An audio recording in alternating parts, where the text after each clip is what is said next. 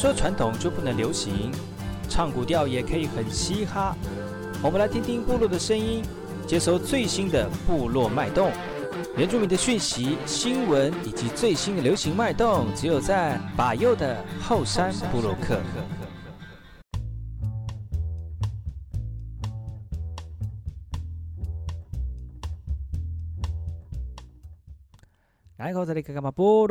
大号，高个是，马来。大家好，我是巴佑，再次回到后山部落克后山会客室。后山会客室的节目呢，巴佑会跟大家一起邀请巴佑的朋友来到节目当中，跟大家聊聊最近的话题哦。那今天非常高兴能够再次邀请到昨天来到节目当中的巴佑好朋友巴奈格六来到节目当中来跟大家聊聊最近的话题哦。哎好。Hello，呃，听众朋友，大家好，很高 很高兴又来到把佑的后山部落客，在后山会客室跟大家见面。是，其实呢，巴佑巴奈呢，就常常上把佑的节目哦，就是定定时就是要回回来，就是见见大家一下。所以呢，是最近其实把奈真是多才多艺斜杠女青年，所以呢，就身身上其实背了很多的身份啊。那、哦、最近她的身份呢，就是。帮忙担担任保姆的一个这个角色哦，其实这隔了二十多年，他这呃他的小朋友都已经长大了哈，隔了二十多年再带小孩，其实也是一个非常不同的经验。那最近，那昨天也跟大家分享他很多带小朋友的一个经过，还有嗯如何去调试，呃曾经是一个事业场那个工呃呃站呃什么呃工山。长哎，不会讲话了，糟糕！就是在这个职场女强人，职场女强人，对，很会自己说，对，职场女强，职场职场女强人，然后然后如果是洗尽铅华，然后变成是照顾小朋友的一个这个妈妈妈妈妈温柔的女士哈、嗯。那其实在，在其实我比较好奇的就是最近这个台北的疫情非常紧张哦，已经已经有那个。呃，这个市长已经想说有可能会有封城的一个一个状况出现了哈。那其实其实我们在台北部也有很多族人朋友，他们从事不管是不是有关于跟公众呃大众的一个工作哦，其实呃，你觉得在你看到我们的族人朋友们在面对这个疫情的时候，有什么样的一个态度吗？我觉得跟职业别会有一些些的不同诶，像我有一些朋友啊，嗯、他是算是比较劳劳工阶级、劳动阶级的。那你知道劳动阶级他就是在户外嘛，可能就是钉板模啦，嗯，呃、搭鹰架，或者是就是，对对对，然后然后这。是，然后呢，还有就是可能呃高空的外墙的洗窗的师傅嘛，嗯、那他们因为都在户外，所以他们对于这个疫情，他们比较不会像我们一般可能在公司行号上班，就每天要戴口罩，然后可能进出都要洗手等等这样，嗯、他们可能就觉得他们还是维持他们原本的生活方式，倒不会有太多的改变。这是这一、嗯、这一部分的族人朋友。嗯，那但是呢，另外一一批的族人朋友，可能他就是在嗯学校机关。或者是在、嗯、呃公司行号，嗯，那就是跟我们一般，嗯，在台北的汉人朋友是一样的，就是大家都是戴口罩，嗯，然后呢，呃，出入都会勤洗手，甚至像我自己的习惯，我就会随身带一瓶小瓶的那个酒精喷罐，因为你有时候可能不知道什么时候会要用到的时候，你又附近又没有的时候，刚好你自己随身携带，所以我觉得是跟职业别有关。那像我堂妹啊，她本身在开餐厅的，嗯，那。呃，在疫情还没有这么严峻之前，大概就是过年前后嘛。过年前后，其实大家那时候有感觉，但没有到现在这种地步的时候，呃，就会发现其实生意多少会受影响，因为大家还是觉得说密闭空间，呃，餐厅毕竟算是密闭空间嘛，嗯，然后有飞沫传染的疑疑虑，所以那时候其实生意是有受影响的，嗯，就是你平常还看得到汉人朋友去聚餐哦，吃饭，可是呢，在那个之后，就汉人朋友越来越少了。反而是我们的族人朋友，其实好像不在意，嗯，然后呃，也不知道哪来的自信，是觉得说自己很健康吗？自带免疫力吗？还是说，哎，反正也没有原住民有确诊者，搞不好我们的基因啊特别不一样。其实并没有，好吗？病毒它才不管你是谁，好不好？我们只是运气比较好，对，我们只是运气比较好。然后呢，就是会发现，哎，好像族人朋友比较没有特别在意这个状况，所以还是会嗯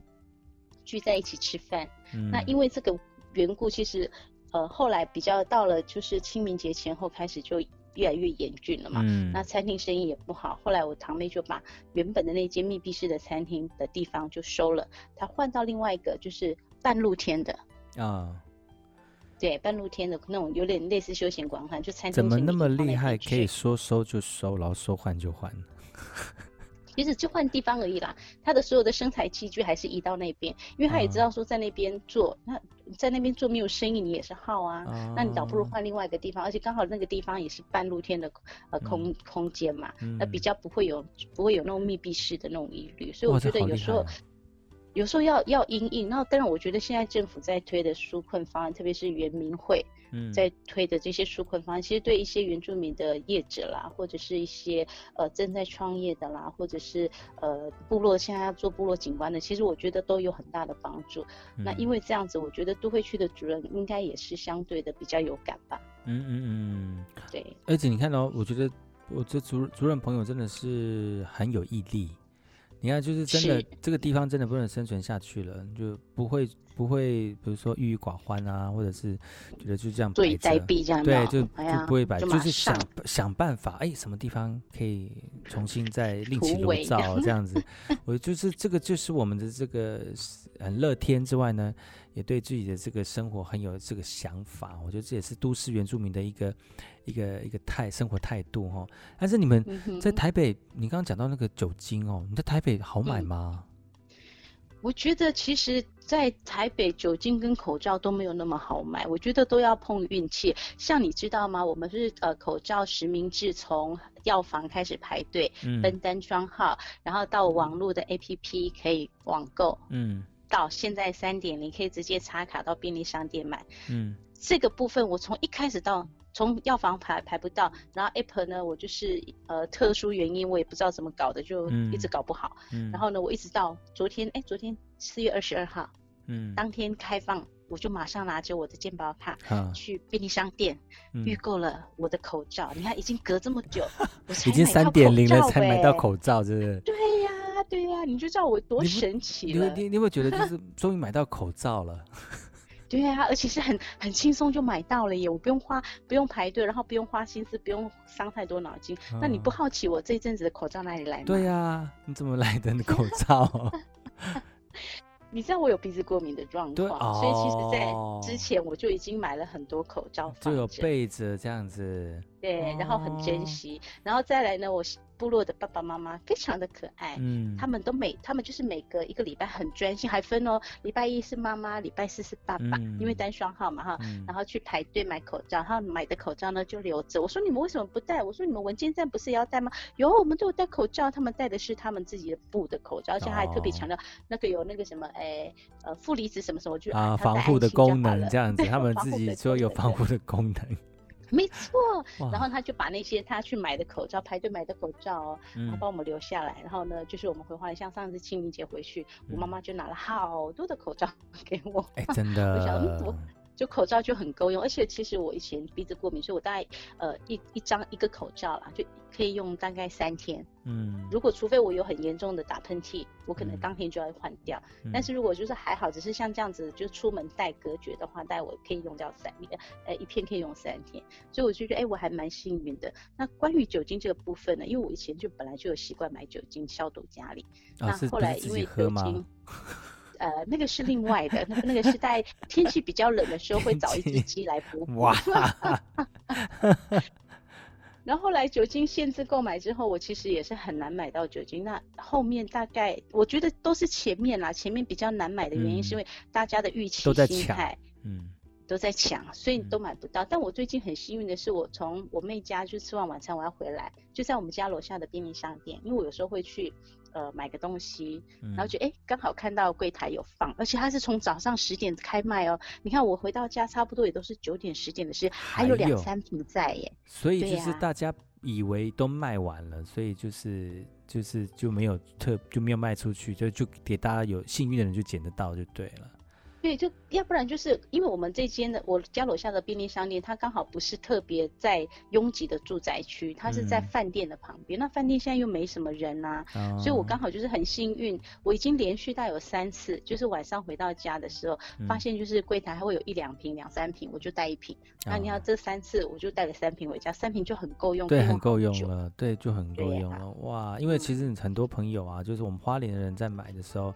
其实都会看那个买卖的买呃卖嗯贩卖口罩的地点，因为就有些地方就是大路口，嗯、或者是说比较多人去的一些药局，就是尽量不要去那边排，嗯、因为那个时候就很多人在那那里。其实，在比如说在卫星卫星的周边呐、啊，就是比如说在北浦啊，或者是在那个吉安的部分，嗯、有一些巷巷子内的药局，其实口罩啊、酒精都是量还蛮多的。其实我自己本身也很幸运啊，有朋友是当药师的，嗯、看到他最近这这这一个这几个月这样子。呃，被被操成这样，我觉得真的蛮心疼的哦。但是他之前在就开药、嗯、开药局的时候，就是很悠闲的过生活，因为疫情的关系，真的是把他们家给搞到快疯狂了这样子。但是他也是因为知道我从事是跟人群接触的工作，所以他他也特别为了我多留几瓶酒精给我这样子。那口罩也是一样。嗯、那其实，在花莲买口罩也不会说很。不好，特别难了，应该对，应该不会像台北这样。嗯、你知道台北在排队的时候，我就听我的朋友讲，他因为大人跟小孩的口罩是分开买，当时一开始大人口罩跟小孩口罩是分开买，嗯、你知道吗？他刚好排到最后一个，然后他后面那个买不到，嗯、非常难过，非常伤心，排队排了一个小时多，号码后面还买不到这样子。对呀、啊，所以那时候其实我觉得一开始，呃，这样的一个心理，其实也造成社会氛围的一个恐慌。那我真的要说。嗯呃，我们的政府这次真的做得非常好。对。然后呢，我们的指挥官，我们的是那个陈时中指挥官，嗯、对我真的觉得他是一个，因为我这几天有看到一些呃，除了呃他在做疫情报道的那个新闻之外，另外就针对他这个人去说，他其实就是。很人性的在处理疫情这件事情，嗯嗯嗯，对呀、啊，他说做不做不到就是做不到，然后他也不会说啊做不到要隐瞒，然后自己要夸大什么，不会，他其实就是很人性化的去陈述所有的事情，然后让我们民众就是可以很安心，而且我觉得呃政府在做，不管像口罩实名制，从从一开始的一点零、二点零到三点零，然后每一个因应时时呃就是时。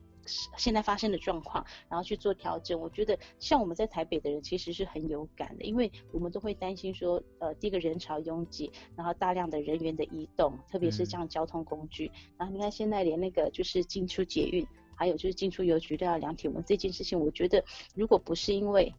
呃，我们的指挥官让安定民心，让大家不要那么互相猜测，其实我们的防疫才能够做得这么好。因为我觉得只要人心一旦出现了不信任。嗯，整个防疫的这个这条线就会崩解，像这次的那个战舰的事情就是一样的道理啊，嗯、所以我们还是要很有信心的，大家一起努力。对，呃，今天非常高兴能够邀请到巴奈来在节目当中，我们先休息一下，听首歌曲，然后再回来今天的访问。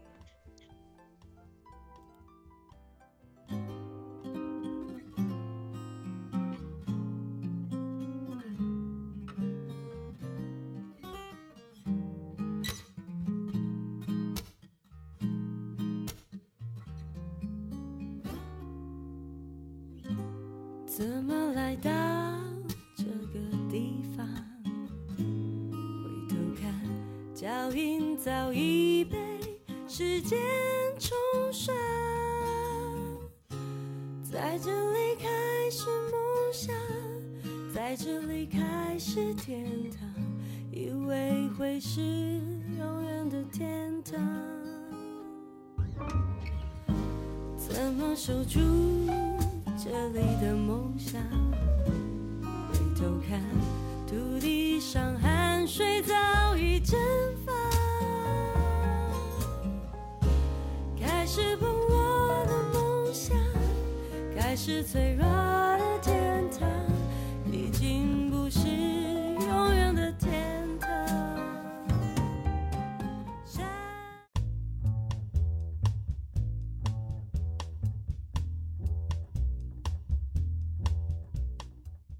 来，我是那个干嘛波隆印尼多吉大号，该古吉巴佑，古苏马来。大家好，我是巴佑，再次回到后山部落客部落会客室。今天非常高兴有邀请到巴的好朋友巴奈格六来到节目当中。哎吼，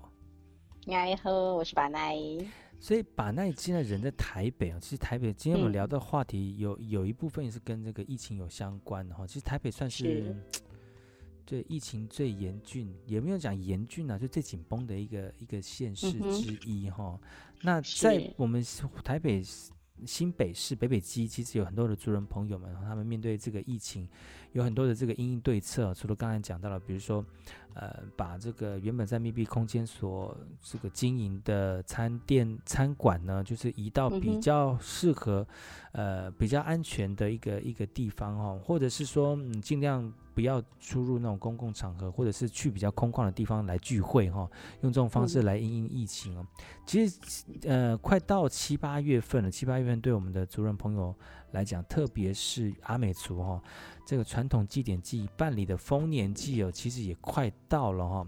那在都会区里面，可能要到九月到十月才会有。那其实，在不原乡地区呢，慢慢在六月底呢，就会慢慢陆陆续续就会开始进行传统祭典祭的活动哦。那把，那你自己本身的故乡是在那个那个花莲光复的沙老部落。嗯嗯，那现在好像就慢慢有在讨论说，也那个丰年祭是不是会做个调整呢？你你那边的讯息是怎么样？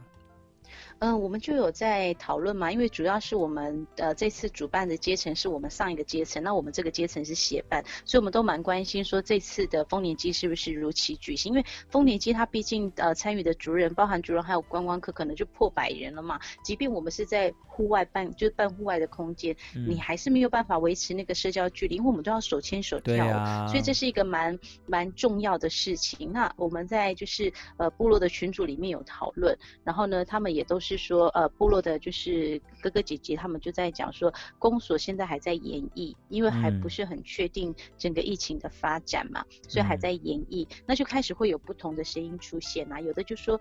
啊，反正我们在外面呐、啊，又没关系。然后还有的更夸张，就是说啊，我们丰年期我们都会喝酒啊，所以没有关系。然后就觉得那个酒精跟我们消毒用的酒精是不一样的，不一样的好吗？趴 数不够了，对不对？是，然后再来呢，就是因为会有呃群聚的问题，然后再来就是也有人说。我们就不开放给观光客，就是单纯我们族人，因为你一旦开放给观光客来观赏的时候，你没有办法去掌握那个人是谁。那如果是部落族人的话还行，但问题是以我们部落来说，虽然我们是小部落，但我们只要呃丰年祭聚集起来也是三四百人哎。那如果说你三四百人这样子，一旦有感染的状况的话，那是整个是不是整个部落就要封起来了呢？对。所以其实这个部分大家也都有在。呃，考虑就是说，我们还是看看就是公所的决定，因为每年呃，我们以光复乡来说好了，不同的部落办丰年祭的时辰是由公所嗯来按照往例，嗯，对，按照往例，就是每个部落大概是落在什么时间点就会去排，像我们的话都是落在呃八月八号父亲节的那一周的五六日，嗯嗯嗯嗯，对啊，所以现在可能都还在讨论啦，就是把关于那个祭典记忆的部分。那最近的一个新闻已经报道出来，然后在东这个东海岸的首先首当其冲的东海岸的部落已经有部落决定要呃这个停办了哈，呃这个这个停办是希望就是今年在疫情非常严峻的一个状况之下呢，不要造成大家的困扰，或者是造成有这种这种传染的风险哦。那与其今年呃与其呃就是让大家不要。呃，在这个活动当中呢，避免有这个感染的风险哦，把这个精力呢，呃，留到明年，把明年的这个祭典祭再扩大办理哈、哦，用这种方式来解决现在的疫情一个状况，我觉得这个是很值得省思的，因为其实现在已经有很多大型的活动都已经慢慢的。就是延期或者是停止办理了哈、嗯。那虽然这个传统祭典祭仪是丰年祭是一个很重要的活动，但是刚才又讲到了哈，像我们在祭我们在祭典当中手牵手是一件非常重要的事，象征团结哈，跟在一起的一个象征哦。那手牵手就可能加大了群聚感染跟互相传染的一个状况出现了哈。那怎么样去让这样的状况不会造成呃这个疫情的严峻哦？那我觉得这也是值得让我们部落的领导人还有我们部落的这个族人朋友们好好去思考的。但是还是要以防疫为优先哈。是因为留得青山在，不怕没柴烧啊。对，留留得青山在，不怕没柴烧。其实是，其实很多多部落很多族人对于自己的这个疫情，疫情也是非常的重视了哈。当然，刚才巴奈也有讲玩笑话，嗯、就是什么。呃，那个酒精趴数高的啊，可以可以消毒啊，或者是说，其实自己本身有自带免疫力哦。其实这个都是希望大家能够不要那那么紧绷的在看疫情啊。其实这个疫情对我们很多人已经有造成很大的影响，而且对全世界的人也造成很大的影响哦。我们也希望能够很快的，呃，让这个疫情赶快过去哈、哦。那其实，在接下来的这个下半年，你看已经四月喽，四月结束就五月喽，嗯、五月或就是六月喽，六月结束这一年半年就不见了呢。是啊，而且很多时间其实课程啊，嗯、或者是活动，真的都往后延了。嗯，而且你看这这半年这样过去，我们这这半年都卡在这个疫情当中，然后这半年疫情都还没有完，还没有好好的这个这个解决哈。我相信下半年也是可能也会因为疫情的关系而造成这个问题的存在，所以。把那之前的工作是跟两岸有关系嘛？那疫疫情的关系就造成这个你的之前大停摆啦。所以接下来呢？接下来就是是下半年就继续带小朋友带到他大学毕业吗？嗯、不好吧？这样子，嗯，我我就不用出社会了。奶 奶妈。啊，是啊，就呃带好他了之后，就继续带我小孩，带带我女儿的那个小孩，我就真当真正的外婆就对了。嗯，真的，不可能哦，你这么这乐观吗？那么乐观？啊，就是呃，凡事有很多的不可能跟可能嘛，对不对？我们就是、嗯、呃，静观生命怎么走啊，走到哪里我们就顺着走啊，对不对？但是你听，你听说你有这个回乡的想法？有啊，因为我觉得小孩现在都长大出社会工作了，那也许他们会有自己的呃想要的生活空间。嗯、那呃加上爸爸妈妈也年纪大了啦，那我觉得其实呃兄弟姐妹里面我是最适合回去照顾老人家的，因为弟弟妹妹都小孩都还很小，都还在读书，嗯、所以我是比较适合回去的。嗯、那有在考虑这件事情，而且我的工作性质也不一定是非得要绑在。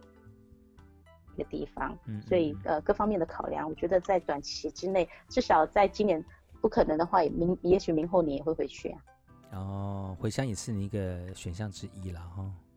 对呀、啊，因为毕竟要落叶归根嘛，嗯、那我觉得自己呃在都会区这么多年以来。学到了很多东西，如果可以回到部落去做出贡献，我觉得也没有不好啊。甚至回去花莲部落大学教课也是很棒的一件事情啊，也不错，是不是？嗯，所以是有机会，希望能够就真的回到花莲，让我们花莲更多人才哈，然后把一些呃大家的能力持续提升。其实我们很多的人都是很多的人才都在外地，那原乡部落都只有老人跟小朋友，那那这样的、嗯、这样的这种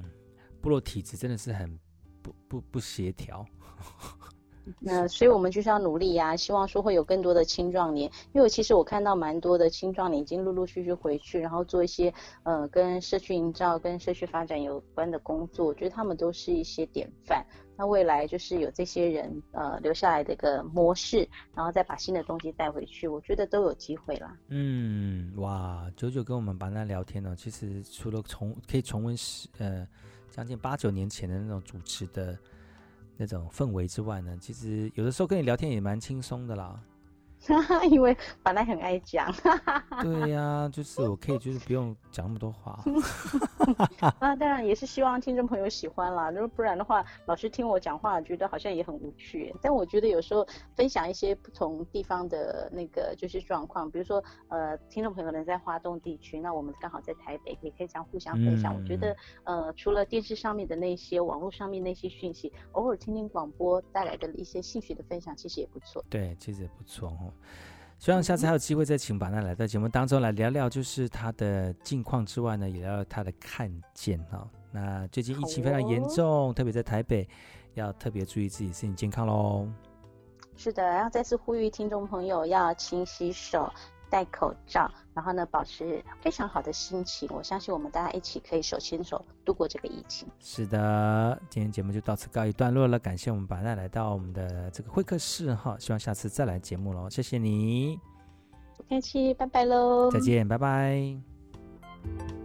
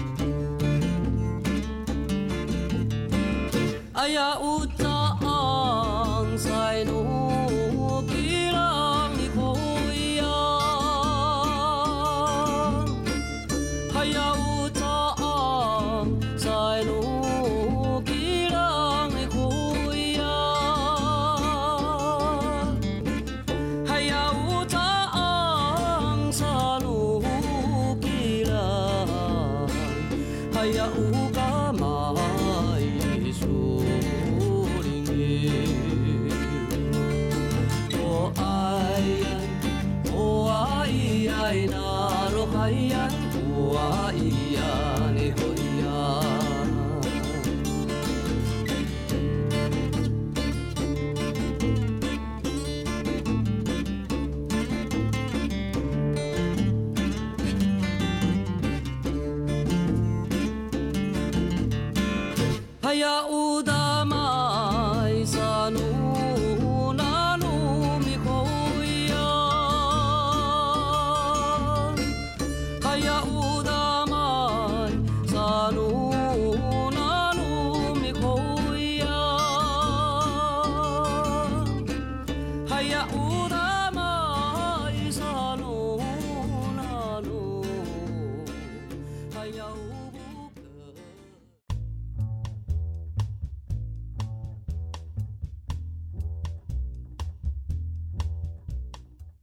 今天节目就到此告一段落，感谢各位听众朋友的收听。我们下礼拜同一时间继续锁定把油主持的后山部落客，提供给大家更多的原住民相关讯息跟话题。记得保护好身体，勤洗手，戴口罩，避免出入人多的公共场合，让我们的身体能够维持在一个身体状况的一个情况之下喽。祝大家身体健康，我们下礼拜见，拜拜。